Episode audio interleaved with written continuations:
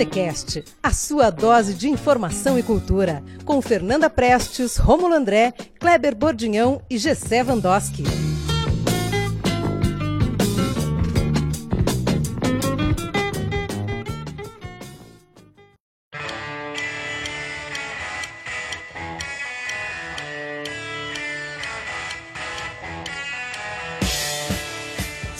Todos bem-vindos, o bar está aberto. Meu nome é Romulo André e você está no Botecast número 58. É isso mesmo, número 58? 58, né? Uma longa, uma longa jornada, chegamos aos 58. Que maravilha, gente. Estamos, estou voltando aqui depois de um programa que eu estive ausente. Aliás, aliás houve um, houve um hashtag Volta Rômulo. Volta Rômulo, subiram uma, uma hashtag. Qu quantos, quantos Twitter? Três, quatro? Eu não lembro porque eu fiquei com inveja, né? Por isso Ficou com inveja? Hum. Foi no mesmo dia daquela comemoração que queriam fazer? Acho que, era, acho foi, que foi no foi mesmo dia, né? Então isso atrapalhou bastante a minha hashtag. Mas estou aqui novamente no, apresentando o programa número 58. Você não vai ouvir vozes femininas de nossos apresentadores no programa de hoje. Fernanda Prestes ainda está, está ausente do programa. Acho que no próximo programa ela já retorna. A Luana também, que agora o que vamos efetivá-la no programa. Vai aparecer em programas, mas não conta pra ela. Não contem. Tá? É uma surpresa, vínculo empregativo. Eu trouxe o contrato hoje, ela não veio, né? Mas daqui a pouco a gente conversa mais a respeito disso. Tenho meus dois amigos aqui, estamos voltando com esse formato, nós três, né? Os primórdios. Primórdios do podcast. Os primeiros programas, não lembro qual foi o último programa que a gente fez, que nós três, assim, depois que a Fefa entrou. Não lembro, não lembro. Fica aí uma, uma pergunta no ar. Kleber Bordinhão, como é que tá? Tudo bem? Eu tô bem, cara. Tô, tô me recuperando aí de uma. da minha garganta, dando sinal de vida. Tava detestado. Tava detestado. E estamos gravando aonde? Estamos gravando no Reidas. No Reidas. Jogando cerveja na minha cara aqui desde que eu cheguei. Você que não conhece o Rei das Batidas, Balduino, táxi número 400, cidade de Ponta Grossa. É só chegar aqui, o bar é muito bacana. É o nosso puxadinho aqui na cidade, a gente gosta muito de vir aqui. E ele está aqui também presente, Gessé Vandoski. Tudo bem, Gessé? Tudo ótimo, tudo em ordem é, ansioso, né? A gente acabou né, meio que dando aquela falhada de novo. Aquela, né? aquela, aquela microférias do Botecast clássica. a gente diz que vai, mas não vai, né? Daí volta e. Enfim, dá uma falhada. E acho que na sequência já vamos fazer outro, né? Meu já vamos gravar, acho que vai ser, vai ser duas semanas seguidas, né? Isso, para compensar essa falha nossa, assim. Mas no número 58, temos uma convidada, sim, sim, jornalista formada pela UEPG, com mestrado em jornalismo também pela UEPG, colaboradora do jornal Rascunho, foi ombudsman do jornal de literatura Relevo e cofundadora do site de jornalismo independente Maria Pauteira e atualmente trabalha como jornalista do governo do estado do Paraná, Gisele Barão da Silva. Tudo bem, Gisele? Tudo ótimo. Como é que você está nesses períodos jornalísticos conturbados do jornalismo brasileiro? Jornalismo é uma profissão conturbada, de maneira geral. A gente está sempre preparado para a bomba. Sempre preparado? Sempre. E no governo tem muitas bombas? Sim. Essa é a minha resposta. Gisele, um bom jornalista bebe o quê? De tudo. De todas as fontes? Das confiáveis e não confiáveis? Das Como confiáveis é é? e as não confiáveis a gente entrevista quem bebeu. tá certo. Bom, vai ter muito papo, muita conversa. E já vamos agora para os nossos destaques dos últimos tempos. Aí, nosso brinde de água no shopping desse programa número 58. Quem começa? Gessé, pode ser? Vamos lá. É, então, o meu brinde aqui, eu eu fiquei pesquisando, falei, vou, vou ter que ir de brinde, né? Não vou ficar dando água no show, a gente já disse, tem bastante. Mas é. O, foi lançado essa semana o, o edital FUC, né? E uma coisa que a gente sempre discutia né, com o Romulo e com, com os amigos assim da música, a questão da, é, dessa, da diversidade que a gente gostaria de ver no FUC, né? A, é, a, a, democracia de, de, apresentações, assim. E acho que para esse festival agora eles lançaram um edital e inovaram um pouco no quesito de. As, eles, eles, abriram o edital para uh, ter o, o, clássico ali, que é aquela concorrência de, né, dos primeiros lugares, do regional e do nacional, mas também vai ter uma amostra das quem quiser participar, né, vai ter uma, eles abriram para uma amostra, é, quem quiser participar do FUC vai ser um FUC itinerante, então vai estar vai tá aberto, eles vão fazer uma seleção, pelo que eu entendi, vai tocar nos bairros, é, vai tocar no terminal, enfim, em vários lugares da cidade, para né, é, é que fique visível a, a, mais pessoas, não só aquela, aquele núcleo ali que acaba frequentando o ópera, enfim, é, fica, fica algo meio fechado, né? E meu, meu brinde é para isso, para essa inovação, assim, tentar tentar começar uma perspectiva nova. Ah, claro que a gente gostaria, eu particularmente gostaria mais, né, talvez uma seleção já, ou, ou né, acontecendo uma seleção talvez nos vários lugares, escolas da cidade, talvez, não sei. E, mas enfim, acho que é um primeiro passo, abrir para que mais pessoas tenham acesso, saber o que é o FUC. Aí o FUC também voltou pro ópera, né? Uhum. E, e, outra coisa que eu vi que eles mudaram é que todas as, as bandas, os concorrentes que forem para a final já ganham uma premiação, como se fosse um cachê, alguma coisa assim, para né, incentivar e garantir que é, é, né, se propõe mais bandas aí a participarem, mais cantores e artistas. Só a partir de agora, retroativo não, quem não, não vota. não, não, não, não, tem retroativo, né? É daqui para frente. É daqui pra frente. mas, o, mas o meu brinde é, é para isso, assim, para essa inovação, né? Acho que o FUC sempre teve aquele formato. Isso é legal, mas uh, acho que meio parado no tempo, né? Aquela sempre o mesmo mesmo formato ali. Acho que pelo menos é um passo. Quem sabe, né? Surjam mais Acho, acho que eles escutaram nós um pouquinho, assim, Sim, né? sim. Eu, eu, tive uma reuni... eu tive uma reunião, né? Fui convidado. Olha só, rapaz. Tive... Calma, fui convidado. a Fundação de Cultura me convidou, fui fazer um... para um evento que eu, que eu participei de um projeto que eu tenho, o Mostra Sonora. E lá eu questionei eles a respeito do FUC também do Festival de Verão da cidade, que não tem. Era... O FUC era... Tá na hora do FUC virar um festival e ir pra rua, né? Isso. Tipo assim, eu, tô na cidade há seis anos e o FUC é muito ainda no ópera, é o teatro, é um, é um ambiente ainda muito diferente para todo mundo, assim, né? muito gigantesco, pomposo, conservador, né? conservador. Né? E o pessoal que é, é, é, tem medo de entrar. Tem uma galera que tem medo de Sim. entrar, não, não sabe, não conhece. E o festival ir pra rua, eu, eu comentei até, cara, por que, que o FUC não é na rua?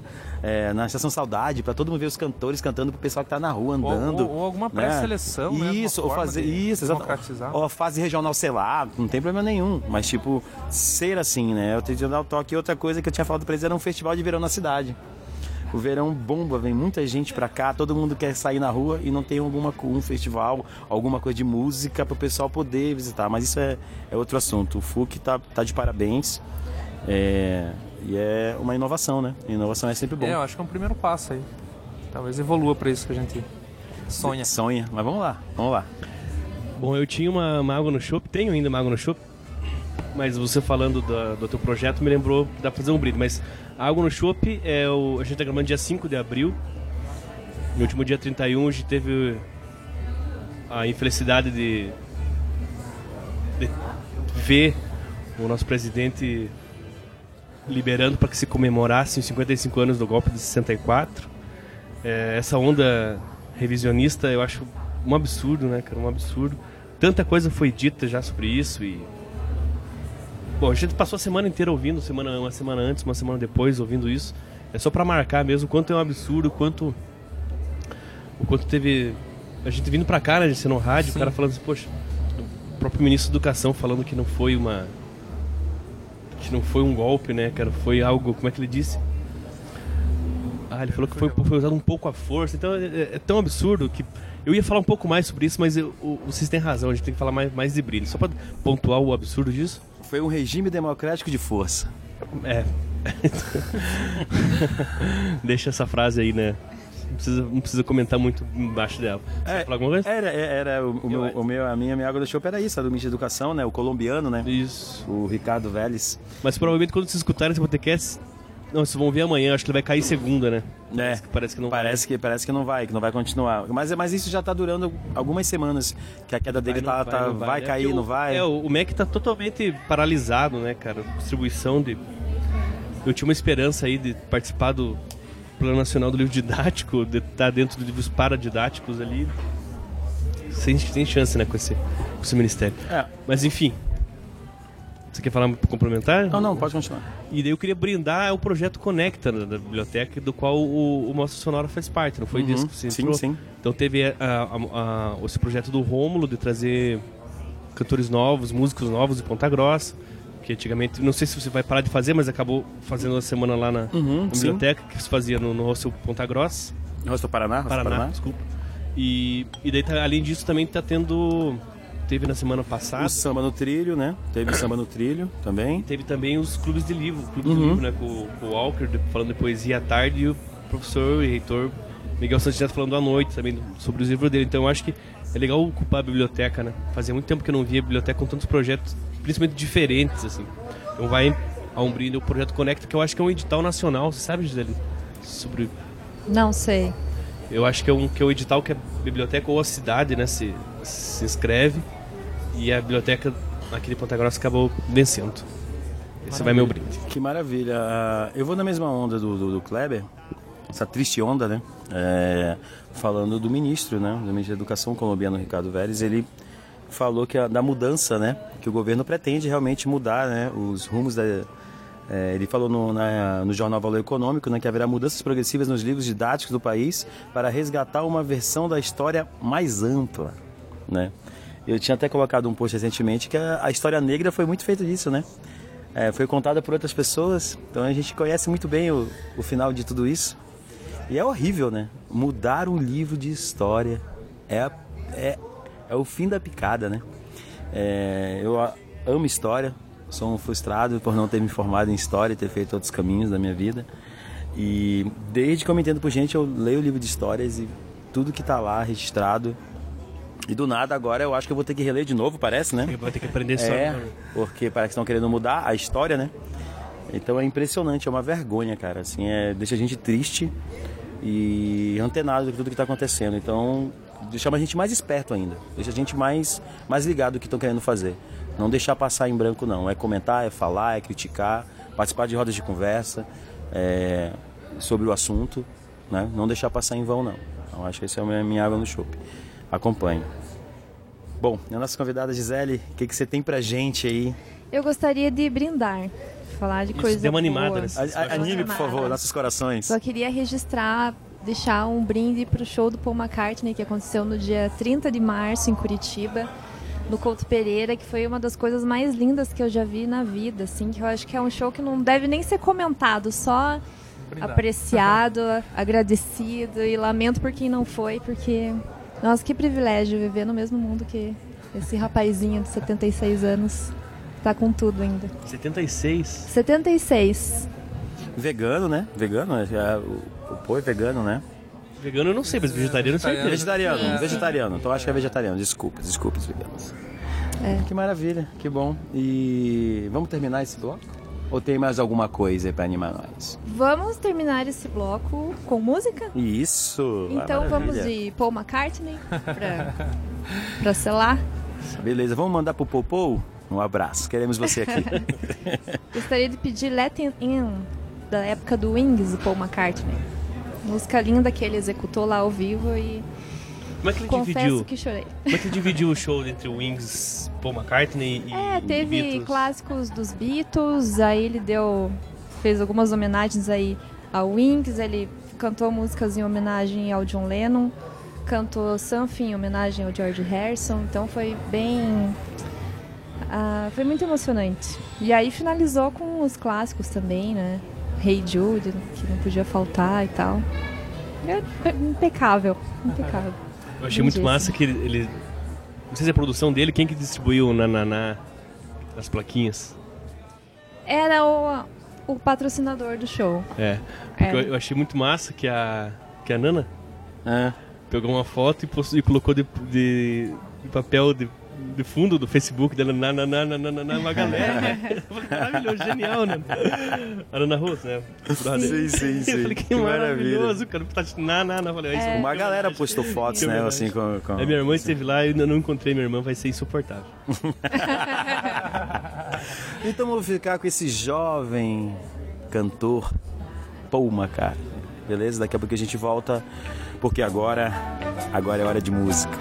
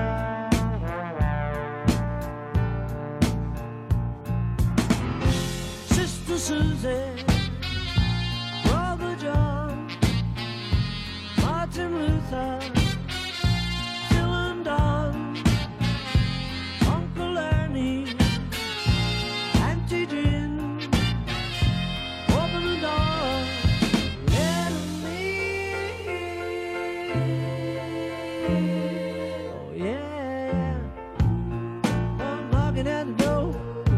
Somebody ringing the bell. Someone's knocking at the door. Somebody ringing the bell.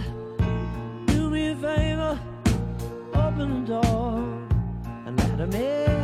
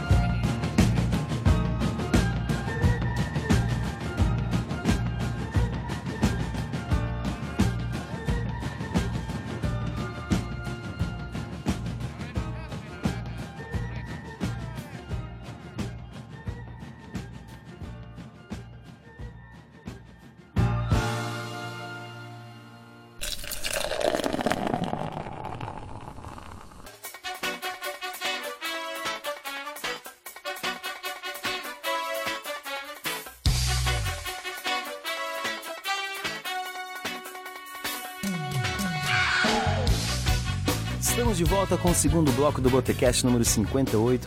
Estamos recebendo aqui a jornalista Gisele Barão da Silva e vamos começar nossas rodadas de perguntas aqui para ela com Kleber, pode começar? Eu sou sempre responsável pela pergunta de os filmes de herói tem filme de início, né, da vida do herói, né? então eu sou eu sou foi picado por algum é, eu sou responsável pela pergunta de início da vida dos entrevistados. Uau. Eu queria saber de você, Gisele, como foi na, na tua trajetória essa, essa coisa de jornalismo e literatura? Sempre foi assim? Quando você começou já a pensar em ser jornalista, a literatura estava junto ou você não consegue diferenciar essas duas, esses dois gostos da, tua vida, assim? Porque ali na, no texto que você mandou antes pra gente, você fala que começou e pretende se especializar mais nessa área de jornalismo literário, né? Então é algo que surgiu de um tempo para cá ou sempre caminhou junto, mesmo antes da, da formação? Não, eu acho que eu vejo, na verdade, essas duas áreas da minha vida um pouco separadas, assim. Exceto pelo trabalho de resenhas e de ombudsman de jornal literário.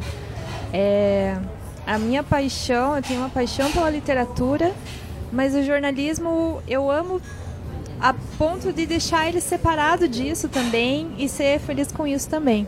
Eu, eu pensei em fazer letras durante muito tempo, aí aconteceu alguma coisa na minha vida que eu fui para o jornalismo, mas felizmente é uma profissão que eu consigo carregar essas duas paixões, assim. Eu penso em me aprimorar na, na crítica mesmo, né? Fazer essas resenhas cada vez mais é, de maneira mais atenta e mais profissional. Mas são áreas que podem caminhar juntas e, e separadas também. Não, não necessariamente sempre num caminho só juntos. É, é. E essas resenhas, para quem né, ouviu ali o Romulo falando nesse programa, a Gisele escreve resenhas pro, pro Rascunho. E como funcionam essas, essas resenhas? Como é que vem para você, ou você lê o livro, escreve resenha e oferece para Rascunho? Qual que é a, a relação entre vocês e o jornal? Pode ser assim também, mas a tradição é o editor do jornal, né, o Rogério Pereira, me, ele manda para os colaboradores uma lista enorme, assim, de umas 10 páginas do, dos livros que estão sendo lançados e tal, que não foi feita resenha ainda. A gente escolhe 10 entre aqueles, manda para ele esses 10 e ele escolhe um. Então eu nunca tenho muita garantia do que eu vou fazer resenha, assim. Uh, nesse, eu estou fazendo isso desde 2015 eu acho que teve uma vez só que eu devo ter sugerido um livro, mas geralmente vem, vem essas sugestões da, da lista dele mesmo. São quantos colaboradores? Eu entrei no site lá, tem uns que parecem já tão antigos, pode ser Nossa, tem muita gente, é. Eu acho que tem tanta. Deve ter uns 30. Posso estar tá, tá falando bobagem, mas é, é muita gente e, e ninguém consegue escrever todo mês, porque são muitos colaboradores, então ele consegue revezar agora, né? Eu não, eu escrevo desde 2015, mas não é todo mês, até porque são textos pesados, assim, tem que ser longo, né? Eu acho que uma das vantagens do rascunho é essa, ele exige textos longos, então você se obriga a se dedicar naquela leitura mesmo, né? E, é, e aproveitando isso, mas e o trabalho de pesquisa em cima de cada livro, né? O que, que, que leva, como é que é a tua rotina em cima disso? Ah, é, é, bem legal. É uma coisa que, que eu adoro fazer. Assim, eu, acho que eu comecei a escrever resenha porque eu me achava uma, uma leitora muito relapsa e daquele tipo de pessoa que lê o livro e depois não consegue contar para alguém o que, que era porque logo esquece. E alguém pergunta se você já leu, você fala, eu já li, mas eu não lembro direito. E o que que fala historinha? É, historinha? Eu sei que é muito bom, mas assim, não, não sei contar detalhes. Então eu comecei a anotar sobre os livros, que era uma forma para mim de, de guardar melhor essas histórias e tal. Então as resenhas têm essa vantagem, assim, você, eu fiquei mais disciplinada, mais dedicada na, nas minhas leituras. Claro que você lê um pouco mais devagar, porque você faz mais perguntas enquanto está lendo, né? Mas e hoje a gente tem mais acesso a entrevistas que o autor já deu, por exemplo, né? Não tem como você fazer as resenhas sem ter essa essas informações pregressas, assim, com que livros que ele já publicou, em que período que aquilo foi escrito, é, quais são as referências daquele autor e eu leio muita entrevista com, com os autores, assim, para saber, porque às vezes eles já contaram de onde surgiu a ideia, por que, que eles fizeram naquele formato. Então, é uma coisa que é boa para quem vai ler. Eu tento sempre convencer a pessoa, né? Se eu gosto do livro, eu faço esse esforço de pesquisa para acabar é, convencendo as pessoas a quererem ler Mas também, né? Você faz isso antes de ler o livro ou durante ou depois? Para escrever? Ah. Porque daí rolam rolam ali. Se você lê antes, você acaba ter, contando história, talvez, não sei. É, corre esse risco mesmo. Eu faço algumas pesquisas antes, até pra, pra ler sabendo de algumas coisas já, mas coisas mais aprofundadas é depois mesmo. E, e faz releitura? Não dá, é, dá mesmo ou não dá tempo? Não dá tempo, mas seria o ideal. Apesar que, assim, a, acho que a sensação que você tem assim que terminou de ler a primeira vez é, é super válida para você escrever uma resenha.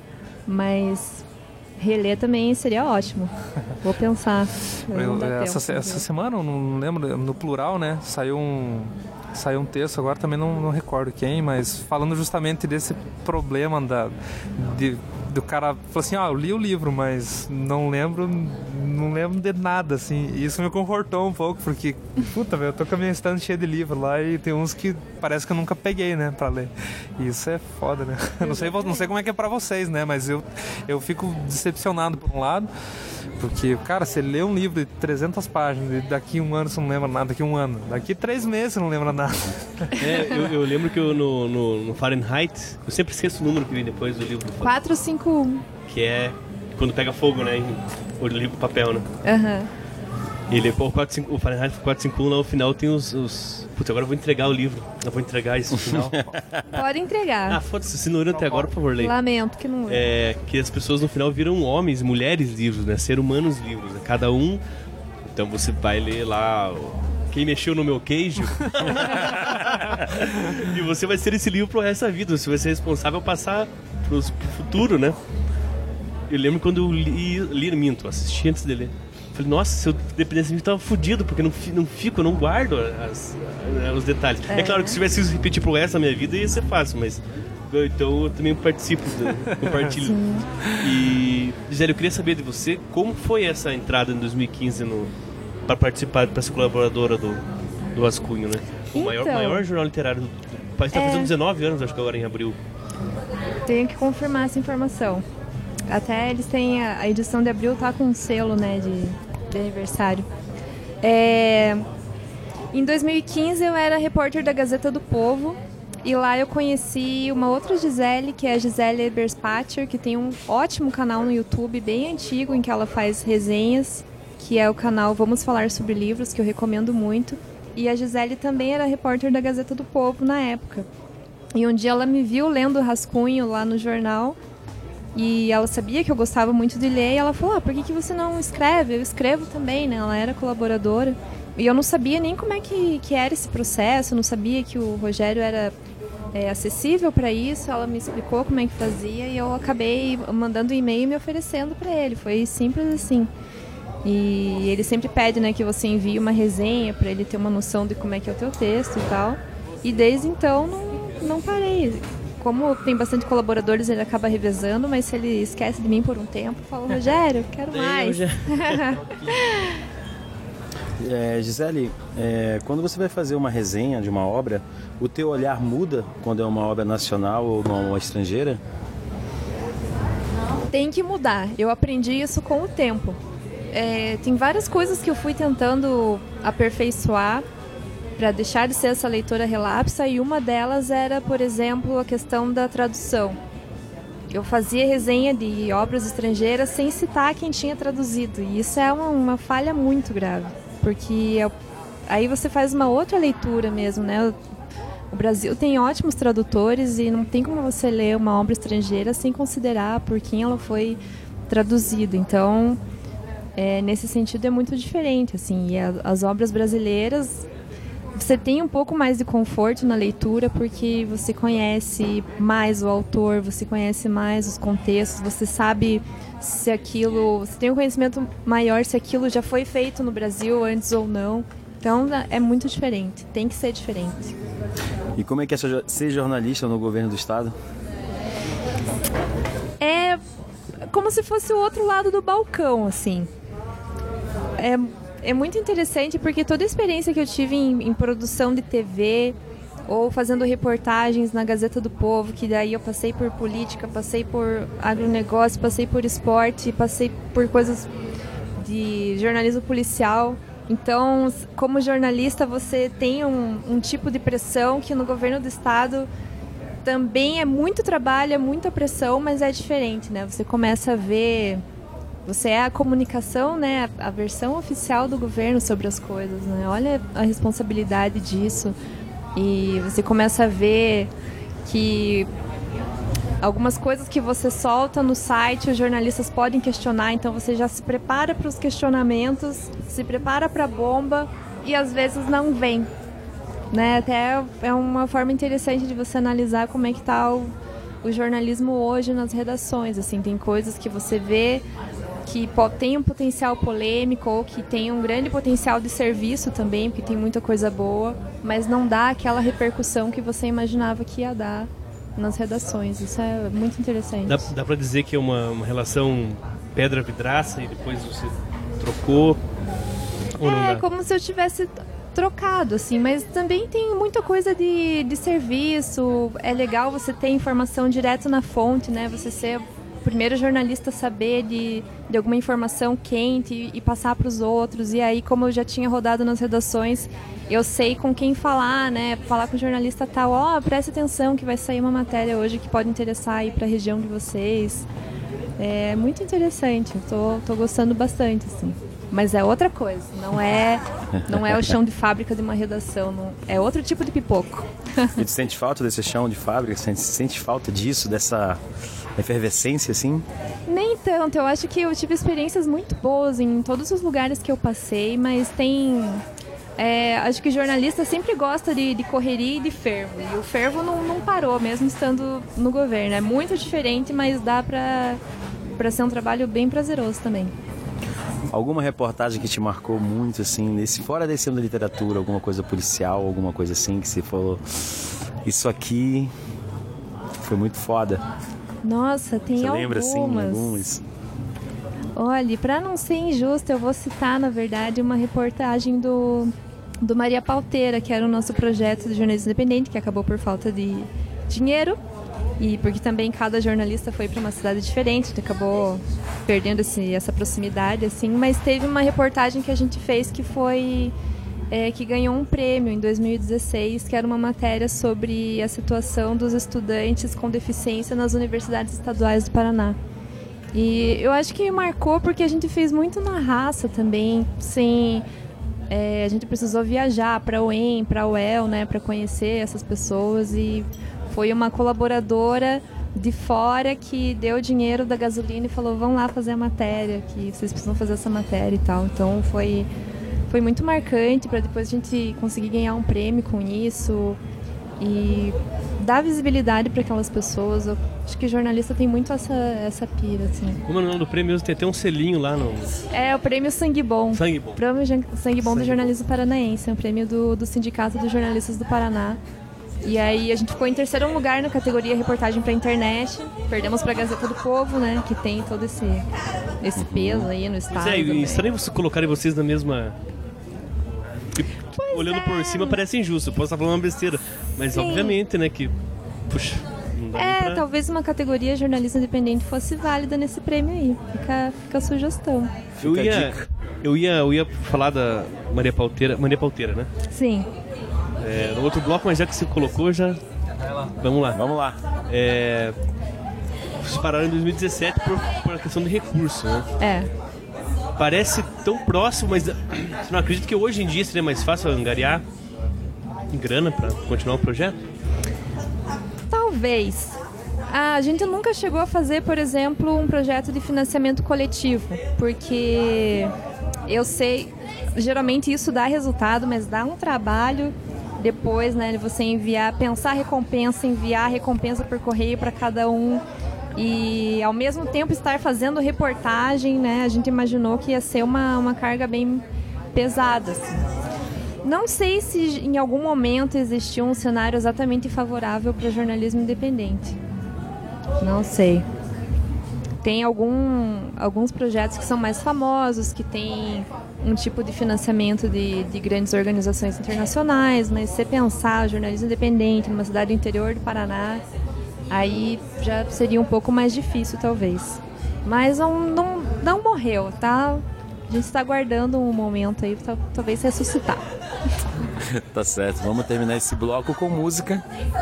Qual é a música que a Gisele trouxe pra gente aí, Gisele? Vamos lá. Olha, já que a gente falou de literatura, eu queria pedir uma música do disco Sambas do Absurdo, que é um projeto do Rodrigo Campos, do Gui Amabes e da Jussara Marçal, que foi um disco inspirado em um livro. Né? Eles produziram esse disco inspirados no, no livro O Mito de Sísifo, do Albert Camus, que é um livro que eu li esse ano, que eu gostei muito.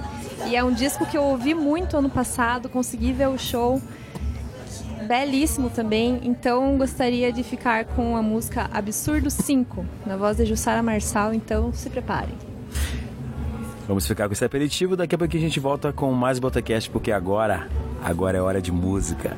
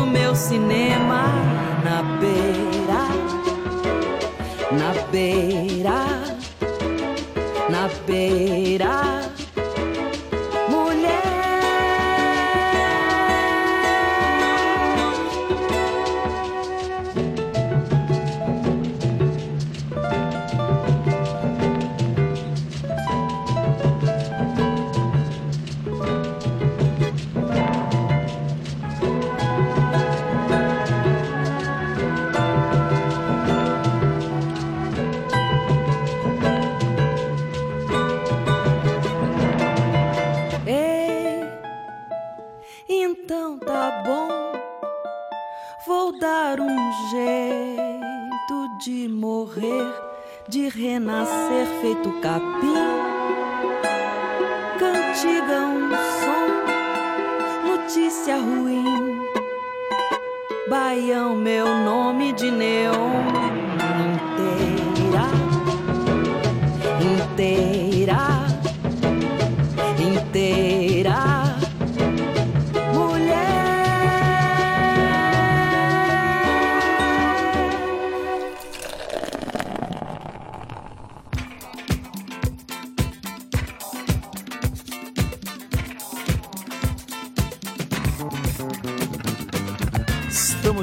Com o terceiro bloco do Botecast.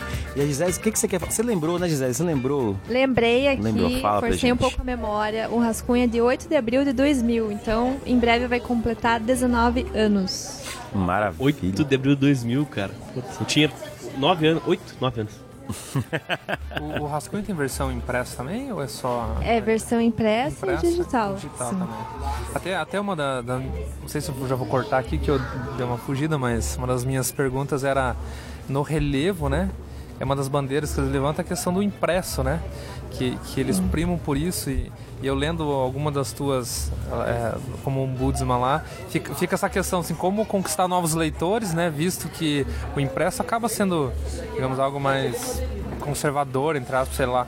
Mas o que, que você acha? É, é necessário o impresso ou tem que migrar ou dá para ter os dois? Como conviver com essa Olha, eu sei que grande parte dos jornalistas é, aceita muito bem essa, essa transformação para o digital, porque entende que o público leitor também mudou muito, a nossa forma de ler também mudou muito. É natural, era natural que acontecesse isso, né? A redução dos impressos. Eu, Gisele, sou extremamente a favor do impresso. Eu prefiro ler as coisas no papel. É, eu gosto muito dos jornais no papel porque eu gosto muito do trabalho de edição. E o jornal impresso, não que o digital não seja assim, né? Mas todos os sites são uma mistura, é muito conteúdo, muita informação. E o impresso tem aquela coisa do, da seleção, da curadoria, da hierarquia, né? O que, que é mais importante. E o impresso, para mim, dá mais essa impressão de, de seleção, né? De alguém que estava por trás daquilo e disse: olha, hoje essa é a informação mais importante tudo que está nesse papel aqui é o que você precisa saber hoje. Isso me, me encanta, assim. Eu acho que o digital perde um pouco, embora também tenha um trabalho de edição bastante pesado. E mesmo jornais literários, para mim, tudo é papel, livro no papel. Eu sou do papel. E o, bom, então fala um pouco para nós do, do relevo, como é que foi teu mandato lá de, de ombudsman. Aliás, explica o que é ombudsman também, que é bom. É bem ombudsman é uma pessoa convidada pelo jornal para comentar o jornal. Então eu fui convidada pelo editor do Relevo para fazer comentários e eu tive bastante liberdade, assim, poderia ser especificamente sobre os textos publicados a cada edição ou sobre o, o conjunto da obra, né? Aquela edição em si, a escolha dos textos, se precisava ter mais ou menos coisas, assim, uma série de, de apontamentos que dava para se fazer. Foram, se não me engano, oito textos no total, né?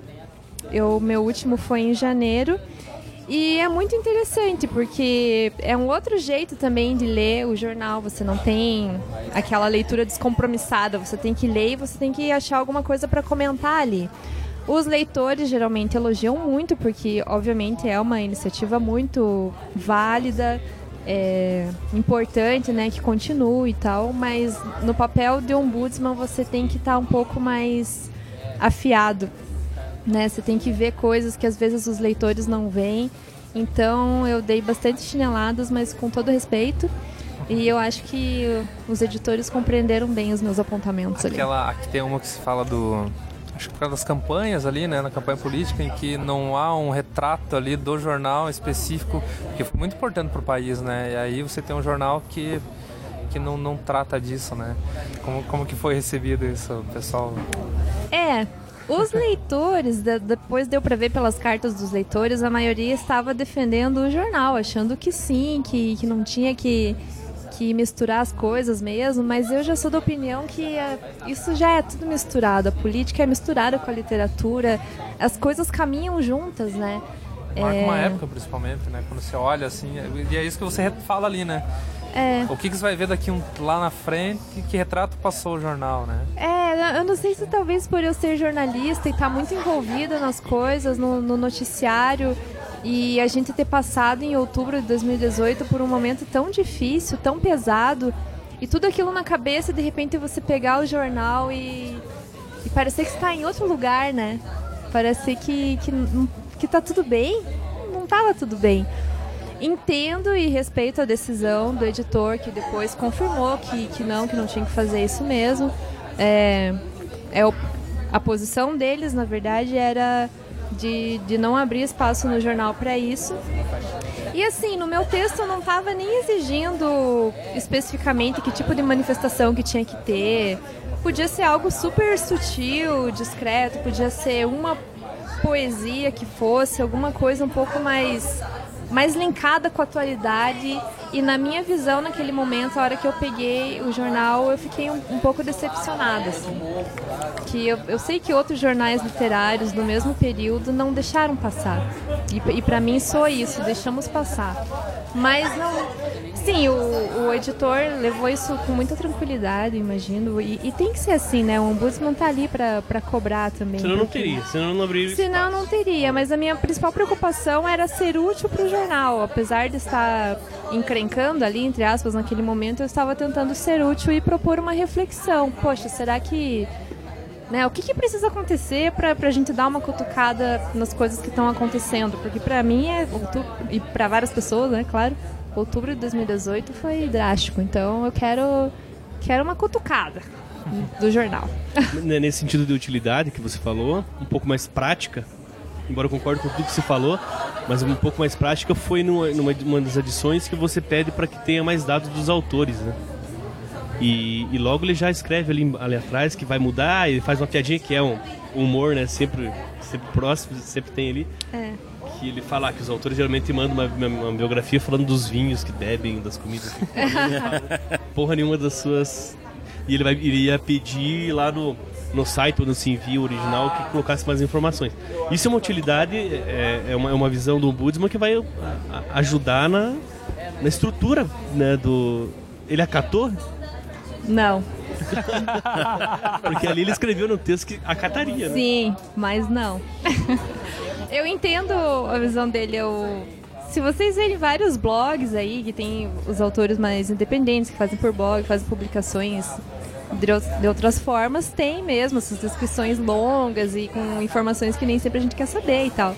Mas, né, é, tudo vai de você combinar e pedir a informação certa. Eu só pensava assim, que se o jornal se propunha divulgar é, autores, né, e dar espaço para essas pessoas que dissesse quem são elas propriamente, né? Isso é uma coisa assim de uma linha, duas linhas no máximo.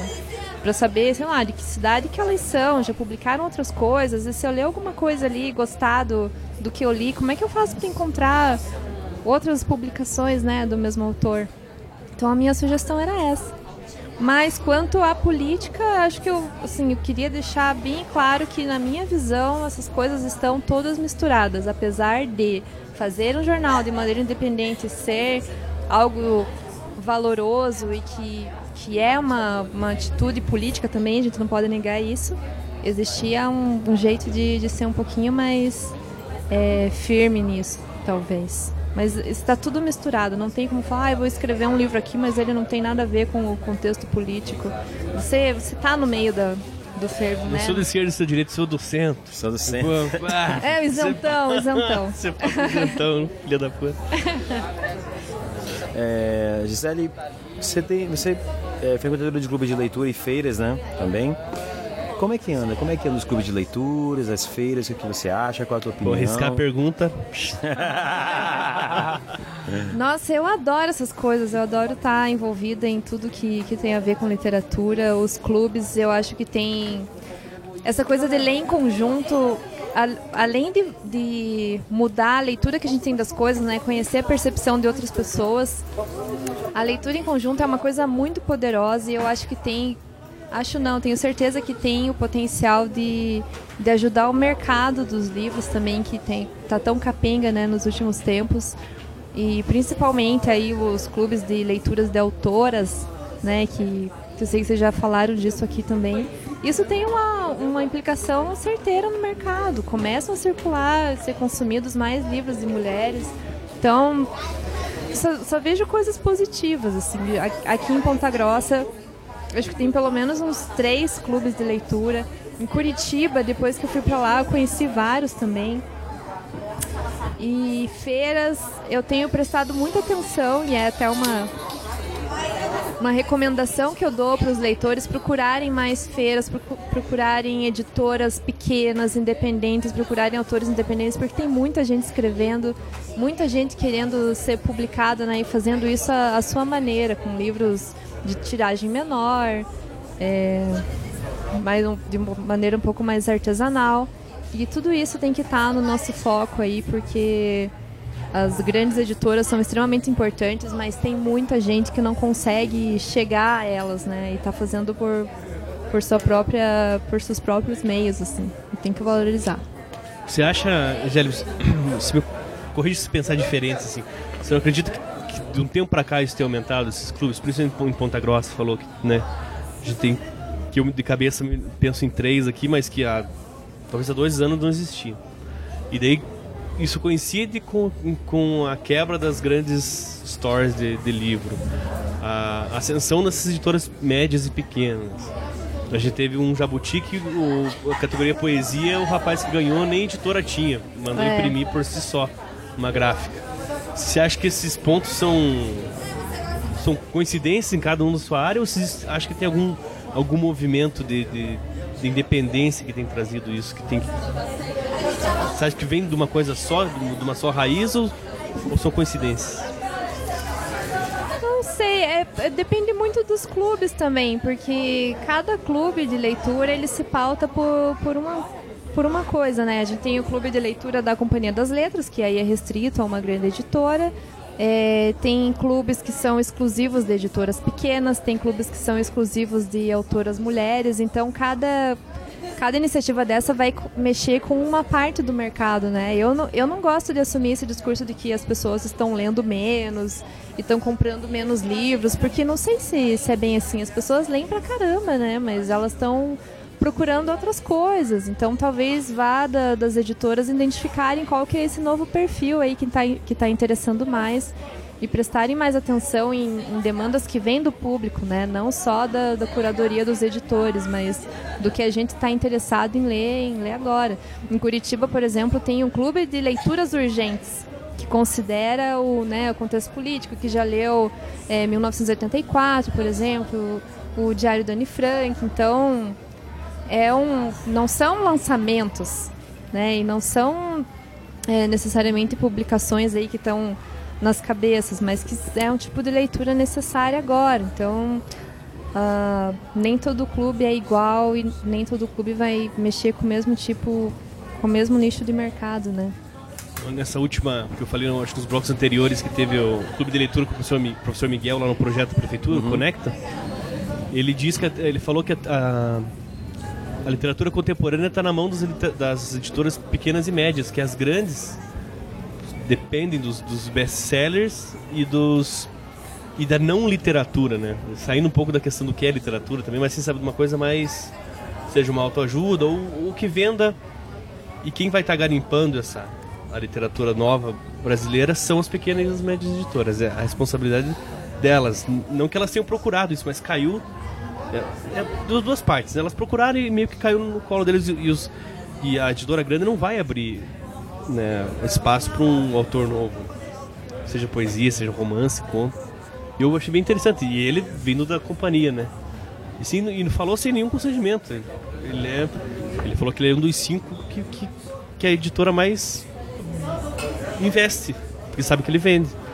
E ele falou dos números dele, quanto foi diminuindo, quanto ele tem vendendo menos.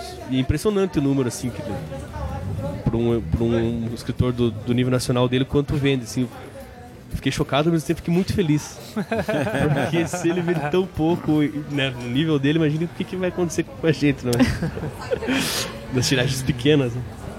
Mas enfim, era só para só pontuar isso. Gisele, você foi também professora né, de curso de, na área de comunicação social. Sim. Como é que foi essa experiência? Como é... Ah, eu gostei muito e eu sempre dava um jeito de colocar literatura no meio das disciplinas.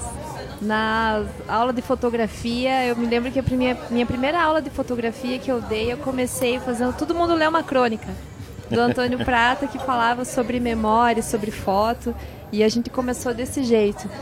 E eu também dei aula de sociologia, filosofia para comunicação, voltada para comunicação, mas eu sempre botava uma literatura no meio, porque eu acho que essas áreas estão tão relacionadas e a literatura fala tanto da vida que você consegue colocar em qualquer coisa.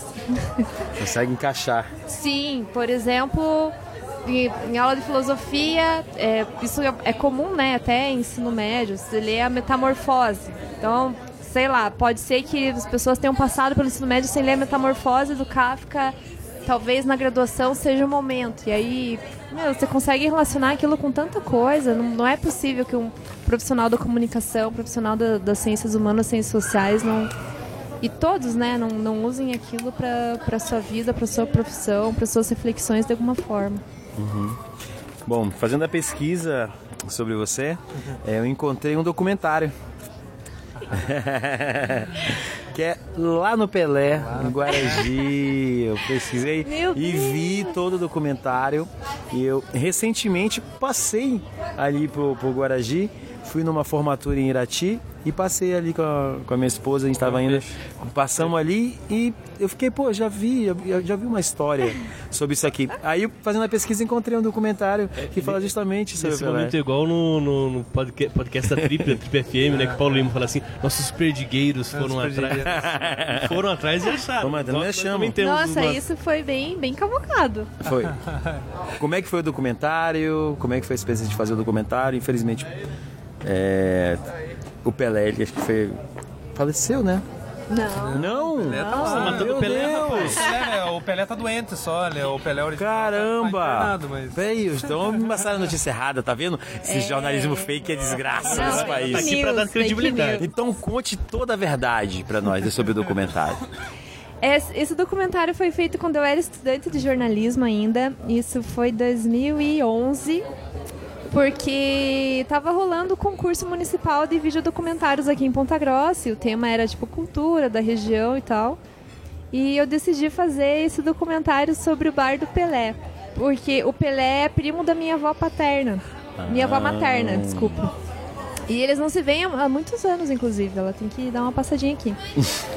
então eu já conhecia ele por causa desse envolvimento com a minha família e tal e que não tinha muitos registros né, da, da imagem do bar. E eu imaginava aquilo como um ambiente né, de sociabilidade bem escondidinho e que é tão importante para a nossa região. Então decidi fazer esse documentário. Que me ajudou foi o Steven de Souza, que é um, é, se formou comigo, né, estudou comigo, ajudou na edição E eu fui gravar aquelas imagens. Então, assim, é um documentário amador de estudante, mas eu tenho tanto carinho por ele porque foi tão legal fazer e conversar com o Pelé e ver o quanto ele gostava de contar as histórias. A gente deixou um tempão de ele com os amigos contando histórias de pescador. Só mentiroso, né? Só, Nossa, aquilo é tão importante para eles. E... Aí, recentemente. E eu não tinha colocado esse documentário no uhum. YouTube, porque eu pensei, nossa, tá amador demais. A gente não ganhou concurso, né? Talvez isso signifique alguma coisa. Aí eu deixei ele de lado, mas. O que, que aconteceu? O, teve um, um assalto ao, ao, bar do Pelé recentemente. E a TV não tinha imagens lá, né? Uma emissora que estava sem imagens e eles me contataram, lembraram que eu tinha feito isso e me pediram, ah, vamos, vamos usar aquilo de imagens de arquivo. E eu acabei subindo no YouTube, porque era bobagem também, né? Você faz um produto e meio que aquilo não te pertence. Eu devia ter colocado é, para rodar e para circular há muito tempo. Fiquei achando, fiquei sendo perfeccionista demais e, e, deixei um conteúdo escondido, né? E aquilo não é meu mais, né? Tem que circular. E agora ele tá rodando aí, já teve muitas visualizações na a época. Tá eu nem tinha Isso, isso. Agora ele está sendo aí cavocado por por alguns podcasters. É, você meio de independente. Jornali foi jornalistas frustrados que nem nós que queríamos ser. Mas nós vamos disponibilizar na nossa página. Poremos o link lá. O linkzinho para você lá, permissão, por favor. Do, Exatamente. É, assistam lá, podem, podem, podem assistir. O filho do Pelé tinha uma casa na frente, na frente da minha mãe lá. Na frente da casa do meu pai, da minha mãe lá. O filho do Pelé, eu conhecia, também conhecia. Teve problemas com a lei? o um tá matando o Pelé. Exatamente. Não, o filho dele morava na frente lá e... Eu já frequento, também frequentei o bar do Pelé nas antigas. Quem, quem, quem é da região ali conhece muito Pelé. Tem que né? conhecer. E esse resgate é importante também, né? De, né? Dar, dar vistas a, a um, uma pessoa tão importante para a região mesmo. Tá certo, vamos terminar esse bloco com música, com aperitivo. Nossa convidada. O que, que você trouxe pra gente, Gisele? Ah, bom, eu já falei de duas músicas de shows que eu assisti, agora seria de um que eu gostaria muito de ver, que é Caetano Veloso. E queria dedicar essa música Boas-Vindas para minha filhada Clarice, que nasceu segunda-feira, filha da Maristela, que já esteve nesse programa. Que foi entrevistada. Nasceu no dia primeiro. Então, Clarice, seja bem-vinda, boas-vindas, venha conhecer a vida. Tá certo, vamos ficar com esse aperitivo. Daqui a pouco a gente volta com o último bloco do Botecast, porque agora, agora é hora de música.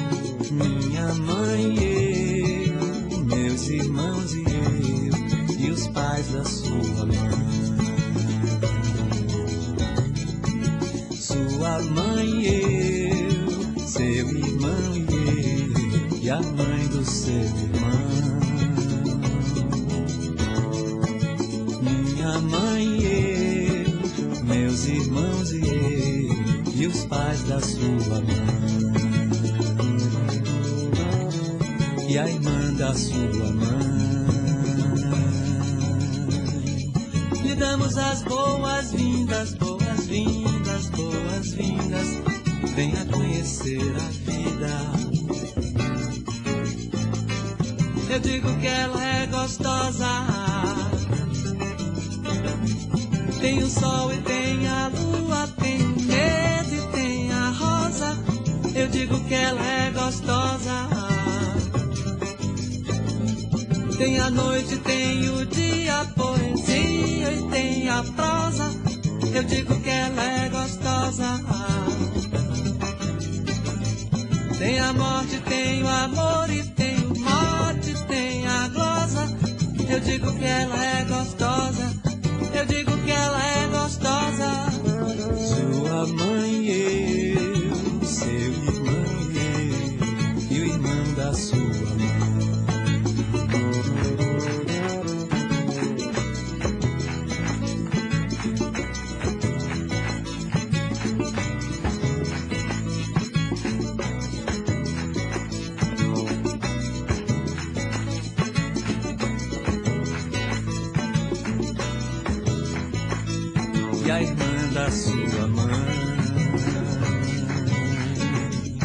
damos as boas-vindas, boas-vindas, boas-vindas.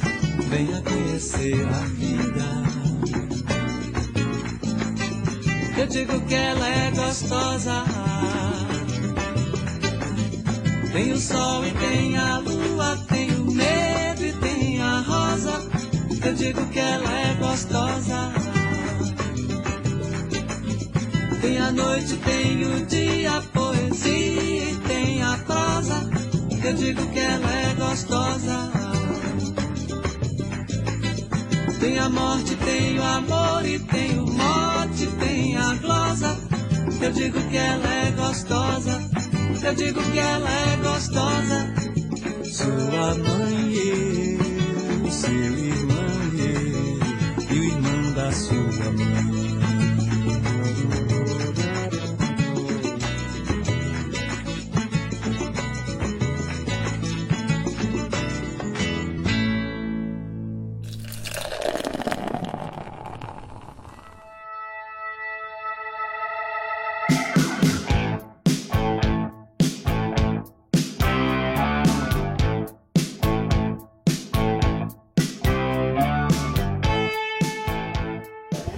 Estamos de volta com o último bloco do Botecast número 58. Já queria agradecer, Gisele. Muito obrigado, mesmo de coração, por ter sido nosso convite. Eu que agradeço. Essa que- foi nossa primeira conversa séria, mas a gente já somos velhos conhecidos, porque eu já vi tanto show da Chaves, da coisa.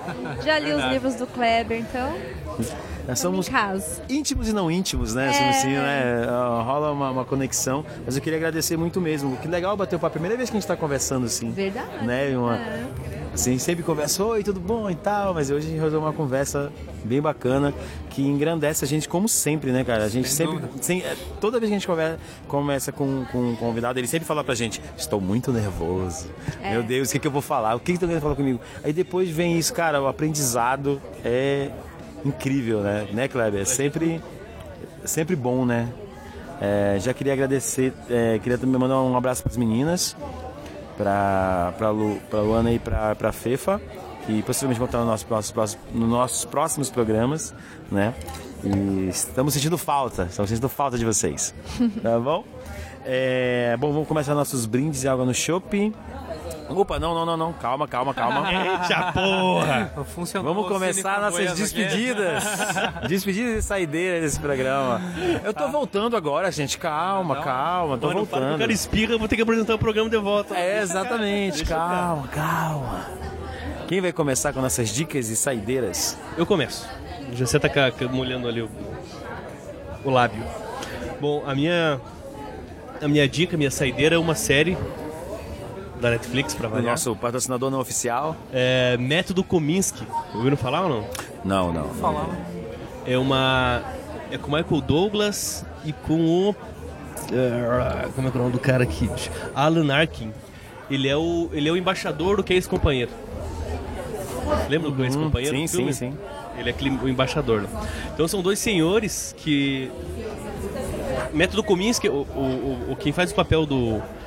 O Michael Douglas faz o papel do Sandy Kominsky, que é um, é um, um ator professor de, de, de teatro, que tem o método Kominsky, que é a forma da qual ele ensina os atores a serem atores.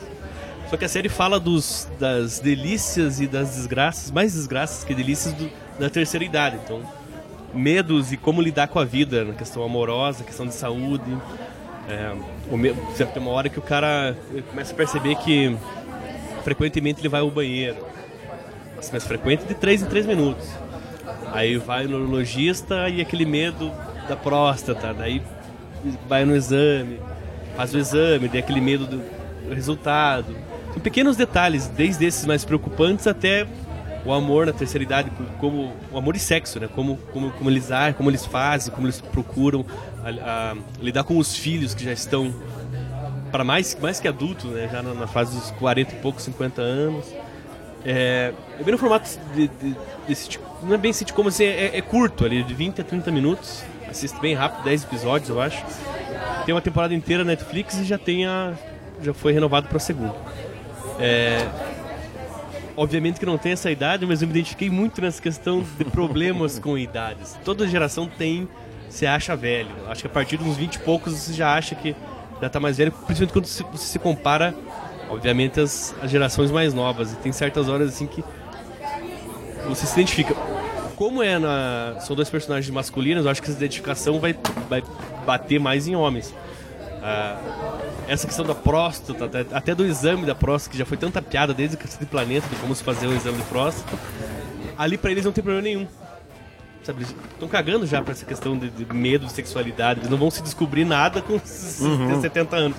Mas é o medo das doenças que pode, que pode gerar a partir dela. Assim, isso é só um, é só um caminho de interesse na série. Assim, tem várias, várias outras coisinhas que são, são bem legais. É, Outra, outra dica, eu não terminei, mas já é uma, uma série, uma, uma, um documentário desgraçado, falei pra eles aqui no começo. Eu comecei a assistir o Living Neverland, que é a história, documentário sobre os abusos do Michael Jackson, que tá aí uma polêmica foda. Muita gente a favor, muita gente dizendo que as famílias e os abusados ali estão mentindo, tá? Então gerou uma, eu não sei se vocês viram bastante coisa sobre isso. Eu li só uma coisa, passou uma reportagem, mas assisti também não Mas assim, eu comecei a assistir ali uns 30, 40 minutos, é muito desgraçado, é muito ruim, é muito foda. E olha que eu não sou pai, se eu fosse pai, eu acho que a coisa ia ser muito mais, mais tensa. Você começa a assistir isso pensando que estão os pais dessa família, dessa criança. Que hoje já não é uma criança, já são adultos, né? Os dois principalmente. Dois homens. E. E daí você vai vendo imagens do Michael Jackson que vai te dando um. Porque eu sou um pouco mais ou menos daquela geração ali, né? Eles, eles são abusados quando tem 9, 8 anos, provavelmente eu tinha 5 ou 4. Então eu sei o que, que era aquela idade ali, o que, que significava ver o cara na TV. Que, e olha que estamos falando de quem, de quem manja de língua inglesa, né? De quem é nascido em países de língua inglesa. Mas eu, como brasileiro, eu lembro o que, que era fantástico, o que, que era os trapalhões fazendo propaganda do, do Michael Jackson. Falando muito sobre isso. E daí você vê ali, muito tenso, Living Neverland é, eu baixei no, no Underground, não é muito difícil de achar. É um documentário longo, mas muito, muito, muito pesado, muito necessário. Assim. Eu acho que vale uma discussão muito forte. Acho que até o próximo Botecast eu termino e desgraço mais a cabeça de vocês com mais detalhes. Obrigado meus parceiros aqui, um abraço para Fefo, para Luana que tão, deve estar nos ouvindo. E agradecer a Gisele por aceitar prontamente 20 e meia ali, ela já. É nós. É nós. É nós, assim, isso, isso maravilhoso. É claro que os convidados, quando não dá também, tem problema nenhum, mas quando rola de primeira, assim. Obrigado, Gisele, valeu mesmo. Imagina, eu que agradeço. E a gente fica próximo aí, bem rapidinho, né? Acho que vai ter um intervalo de uma semana e já vai ter mais um, mais um Mais um programa. Um abraço a todos e até. Vamos lá, vou fazer minha saideira. Que nessa, nessa desgraçaiada toda que você abre o jornal e só vê desgraça. É... Desgraçaiada. Desgraçaiada, eu, eu acho. O coletivo de desgraça. Alcateia de Lobo, desgraçaiada, desgraça. É, eu, eu, gosto desse lado de humor, esse lado que vê as coisas é, de uma forma crítica também, ácida, mas com humor. E, e, eu venho acompanhando diariamente o Diário do Bolso, já, já leram? Diário do Bolso do José Roberto Toreiro no, na Carta Maior. Ele faz um diário do Bolsonaro. É, e, né, da, com a cara dele ali, né, ele, ele se passa pelo Bolsonaro escrevendo um diário. Então é muito, muito interessante, muito massa, porque também ao mesmo tempo você vai, você vai ficando a par das notícias que está acontecendo né, no governo, e, mas uma, de uma forma crítica ácida. Então essa é uma da, essa é minha dica aí de saideira. É, Diário do Bolso, tá no, no jornal, tá no, no, site Carta Maior do José Roberto Toreiro. E, e é isso aí, fico feliz por mais um, mais um Botecast aí, a gente não deixar a peteca cair. Agradecer a Gisele pela presença, né? Fez um corre, veio de Curitiba aí, pintou direto aqui no Rei pra gente fazer Sim. assim fazer mais esse trampo. Eu gosto de pensar que você veio de Curitiba só pra É, Posso exatamente. dizer que foi, posso dizer que foi. Se vocês preferirem. Fica mais charmoso, né? Pra nós. E Romulo, obrigado.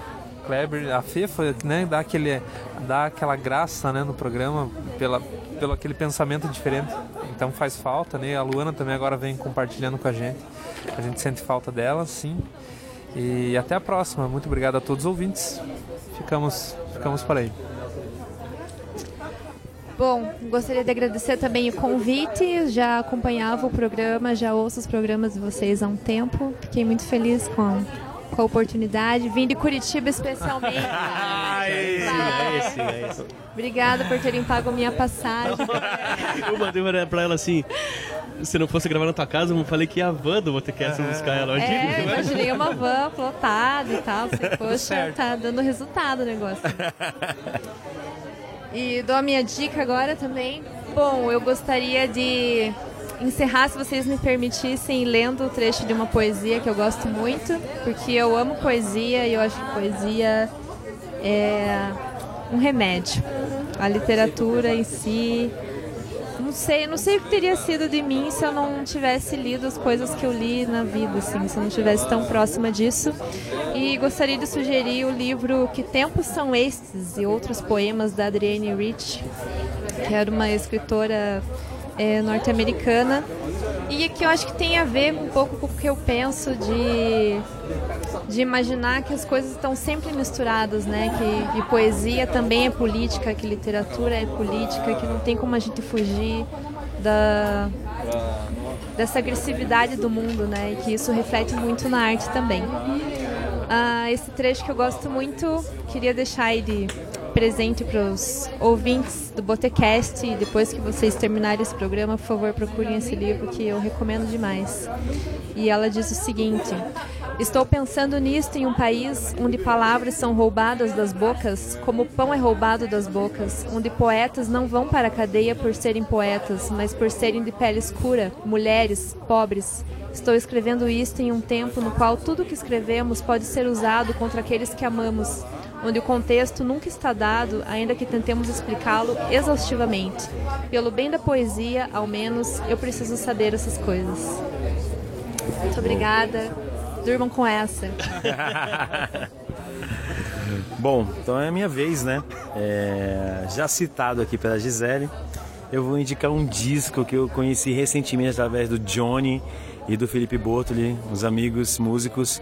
Eles me indicaram um disco chamado Bahia Fantástica, do Rodrigo Campos, cara. Então eu, eu fiquei impressionado com a sonoridade do disco. É, eles me indicaram e eu fui pesquisando o disco é de 2012, né, Gisele? Ele conhece? Sim, 2012. 2012, o- Maravilhoso. Disco indispensável. Tem aquela galera massa aí de São Paulo ali, Thiago França, Jussara Massal.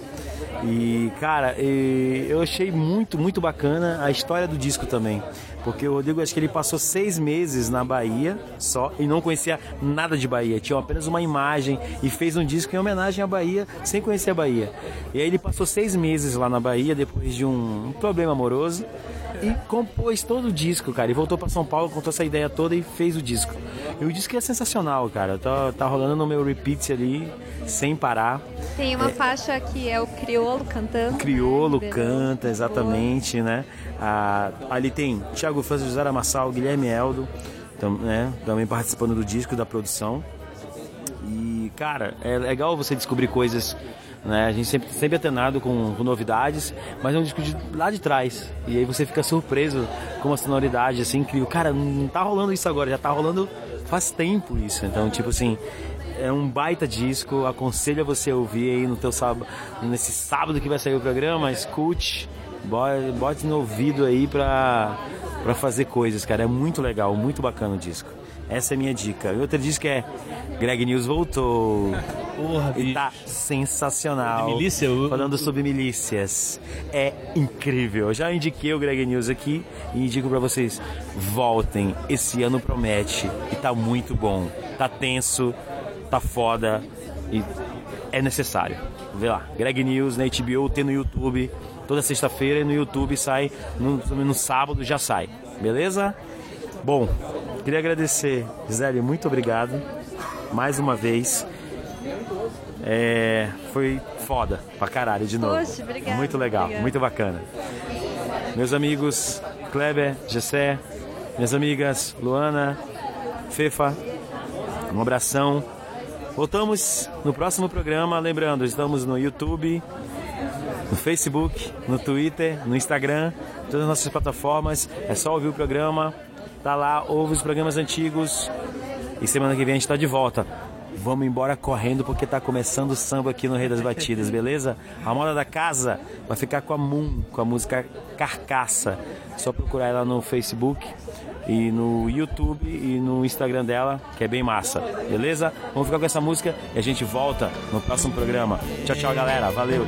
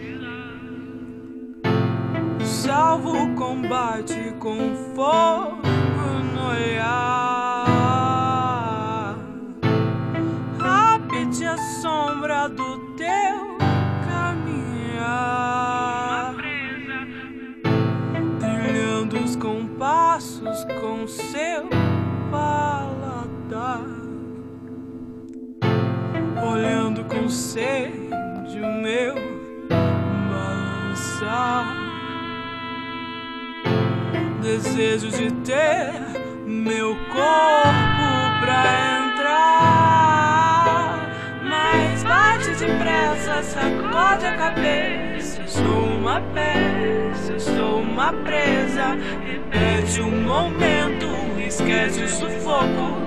Espreme e chupa até o caroço. Forte ao dorso, sem sombra de culpa. Abraça as paredes, enterra as unhas. Desgruda o cabelo da minha cara. Faminta lambança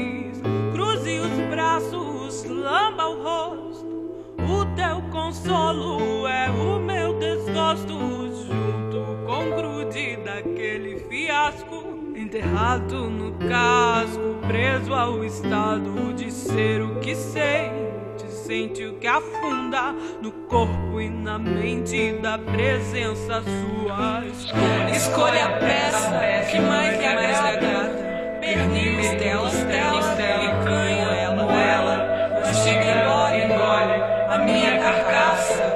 Destrincha, destrói, empunha a faca. Tempera, come, me cuspa. Me use, abuse, eu sempre fui sua.